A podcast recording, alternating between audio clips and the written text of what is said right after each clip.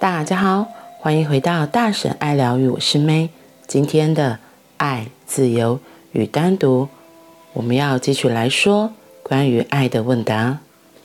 问：即使有时候我心中有一股喜爱的感受涌上来，但接着我又会感觉这不是爱，这一点都不是爱，一切全是我对性的渴求。只不过这个渴求被隐藏起来罢了。回答：有什么不对的？爱必须由情欲当中滋长。假如你不想经历情欲的话，经验爱的机会也就连带失去了。爱并不是情欲，不过没有情欲也就没有爱。这也不假，是的，爱比情欲的境界更高。然而，要是你将情欲摧残的连一丝都不剩的话，那么莲花从淤泥当中生长的机会也一并被毁了。爱是一朵莲花，情欲是莲花所生长的那片泥沼。记住这一点，否则你永远无法企及爱。充其量，你可以假装自己已经从情欲中超脱，但是若没有爱，没有人能超越得了情欲。你可以将情欲压下来，只不过越压抑，就中毒越深，毒性将遍布你的全身，直到你让毒性。吞噬。当情欲蜕变为爱之后，才能为你带来光辉，使你的光芒四射。你开始觉得自己很轻盈，好像快飞起来一般。你的翅膀开始长出来，受压抑的情欲会令你沉重，仿佛你肩上扛着千斤重担。当你压抑肉体的欲求时，你将丧失所有振翅高飞的机会。当情欲转化为爱的时候，你即已通过了存在的试炼。存在给了你原料，让你以创意的方式去挥洒。情欲即是原料。我听过一件事，博可魏兹。与麦克森两个人不仅是生意上的好搭档，也是多年的拜把兄弟。他们互相约定一件事：两个人当中，要是谁先往生时，他就要回来告诉另一个人天堂的情形。六个月之后，伯可威兹过世了。他是一个道德高尚的清教徒，你几乎可以用。圣人来形容他，平常为人不但行止端正，而且对性的渴求一向都不敢逾矩。麦克森等候着他亲爱的圣人朋友为他显灵，他焦急地引领盼望，希望伯可魏兹捎来一点消息。就在伯可魏兹过世一年之后，他对麦可森说话了。当时是夜深人静的时候，麦可森正躺在他的床上。麦可森，麦可森，博可魏兹的声音回响着：“是你吗，博可魏兹？”“是啊。”“你现在过得如何？”我们吃过早餐之后，然后做爱，接下来是午餐，然后做爱，吃完晚餐后再做爱。天堂的生活就是那样啊？谁在说天堂了？柏可魏兹说：“我现在在威斯康星州，我是一头公牛。”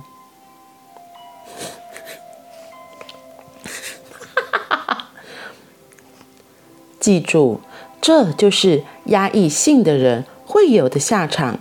没有别的，因为被打压的所有能量将变成重量，将你往下拉，你会坠入存在更低的阶级。若从情欲中滋生的话，你即会往存在的高层境界攀升。请将这件事好好放在你心上，无论你想成为什么样子，是佛也好。是公牛也罢，那都是你而定。如果你想成佛，那就别对性心存畏惧，进入性去经验，好好了解它，让自己越来越警觉到它。不要忽略性，那是一股万分珍贵的能量。将这能量当成静心去经验，然后点点滴滴转化它。成为爱，它是原料，就像一颗未曾雕琢的钻石，你必须去精雕细琢，然后它就成了价值不菲的珍宝。如果有人交给你一颗还没磨亮、也没有切割过的钻石，你或许甚至都认不出那是钻石，因为即使是全世界最大的。科伊诺钻石，在它还是原料的时候，也没有半点价值。肉体的欲望正是世上最壮观的科伊诺尔巨钻，你必须发掘它，好好将它琢磨一番。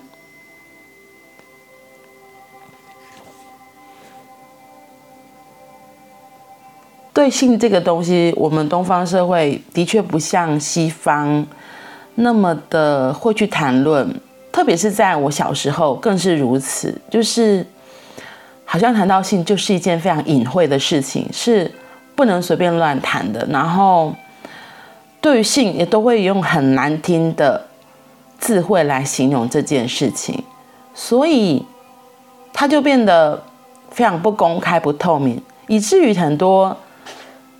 青少年他在青春期之后，对于这件事情，因为大大人都不讲嘛，反而会更好奇，所以才会有那些偷尝禁果，或是哦躲在房间看小黄书啊，或是看 A 片这种事情。那我觉得最近这几年已经很多都不一样了，特别是西方的观念越来越进来，所以现在小孩子对这个东西其实开放度也不像我们那个年代那么的压抑。然后现在其实是开放了很多，不过我觉得最重要的是，像从前我们可能无知嘛，在我那个年代，可能对于性的无知，造成很多人，像连最好笑就是连基本那个保险套都不会戴，因为在卫生所那个护理师在卫教，可能因为生了好几胎的家庭，要跟他们讲说怎么样节育，那他当然不可能拿出真的阳具来嘛，所以呢。他就拿他的手指头示范。那时候我们最常听到的笑话就是真的是这样。那些为了要节育的人，他来卫生所领了保险套之后，他在做爱的时候就是很乖的把保险套戴在他的手指上。啊，因为护理师也不可能。那个保守的年代，可能也没有这样子的性器官阳具可以来示范，说到底怎么样在他勃起的时候正确的套上去，然后再从事性行为，所以根本就没有用，还是怀孕的一大堆啊。那可是我真的觉得，这近几年来，大家对这方面的观念认知也越来越多，还有就是可能现在资讯媒体发达了，然后这方面的书籍。也比较从小就会开始教育，所以很多小时候的，哦，像我之前有念过那个萨奇没有小鸡鸡，或是我是女生，我是男生，就很多这种性的绘本比较多之后，大家对于从小开始对性才会比较有观念，然后所以我觉得就比较不会有一些错误的认知。可是对性，我觉得我们还是有很多的传统的价值观念。就是像很多的修行人，他们就会觉得，就像他这里说，他就觉得不行，我怎么可以想到那些？他们会觉得性就是很肮脏的，做爱是一件很很像动物原始性的行为，嗯，所以他们会很批判这件这件事情。所以为什么很多宗教团体，比如说基督教可能会觉得婚前不可以有性行为啊，然后佛家可能觉得出家怎么可以有性行为？可是没想到后来有些新闻事件爆出来，他们可能表面上对是。亲近，嗯、非常高高，嗯、德高望重的出家人修行人，结果他们背地里还是在做一些，对，就是可能跟男男啊，或者女女啊，或者是其他的，反而更乱。那我觉得就是一个压抑过头的一个状况，所以我很认同他说的。其实，因为我如果有这个感觉，我不要去压抑他，我倒不如好好的正视他，面对他。因为他今天强调说，真正的爱也是从情欲开始的。你不要去否认说，我有这样基本的生理需求，然后反正一直压抑之后，像他说，可能久了就反而你会被，反而会变成另类的性上瘾，或是其他的怪癖出来。所以他强调，他说你。假如你透过性，当情欲蜕变为爱之后，才能为你带来光辉，让你自己可以光芒四射，然后觉得自己很轻盈。存在给了你原料，让你以创意的方式去挥洒。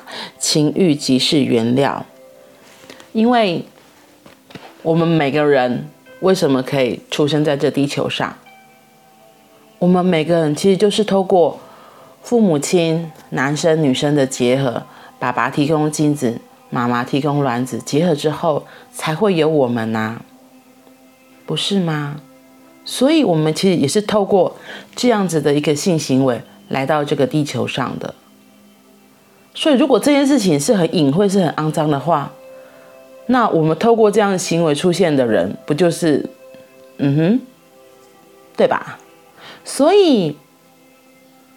我觉得每个宗教他在说这个不要性行为，不可以发生性行为这些东西，其实我们就可以只是看着而已。他们为什么会有这些教条出来？之前我有提过，就是他又说他是透过这样子的制约来限制这个人，不让他有太多出轨，就是他会失控嘛，他怕他会失控，所以规范了这么多的教条。可是这是最基本的一个生理需求，我们的人就是透过这样的方式来的。就像为什么有句俗语叫做“阳光或吃搞惨”，你反而太过压抑之后，才会有更多衍生的问题出来。你不如就让它顺其自然，然后让他可以享受这件事情。而且我们在。讲脉轮的这个东西，脐轮还有我们的海底轮，就是我们的性能量，这都是我们很基本的生活、生命，真的是创意的来源。我记得之前在上课的时候，老师都说，怎么让你这个人的能量能够通透，都会从海底轮开始，因为这是我们最原始的需求。所以，这种脐轮从海底轮整个开始，让你整个脉轮可以打通。当你如果有一个压抑存在，你这个等于这个连接就中断了，那你这个人怎么会从头到脚发光发亮呢？所以我也是后来学了这些东西，才发现，哎，其实真的很重要，哎，因为毕竟我们都是很传统的家庭长大的，所以会觉得可能像自己安慰自己这件事情，有的人会是很批判的。可是你有没有想过，这件事情其实也是很基本的需求，就像我们吃饭喝水是一样的。这也是一个照顾自己的方式，不要去压抑这些东西。嗯，不然就像他后面举那个可怕的例子，他现在因为他上辈子太过压抑了，他的下辈子就投胎成为公牛，吃饭做爱，吃饭做爱，吃饭做爱，变成一个公牛。虽然感觉这个例子比较夸张，不过我觉得他只是真的在提醒我们，他再次强调提醒我们要好好的正视自己现在的状况，而不是去压抑它。去否认它，或是嫌弃它。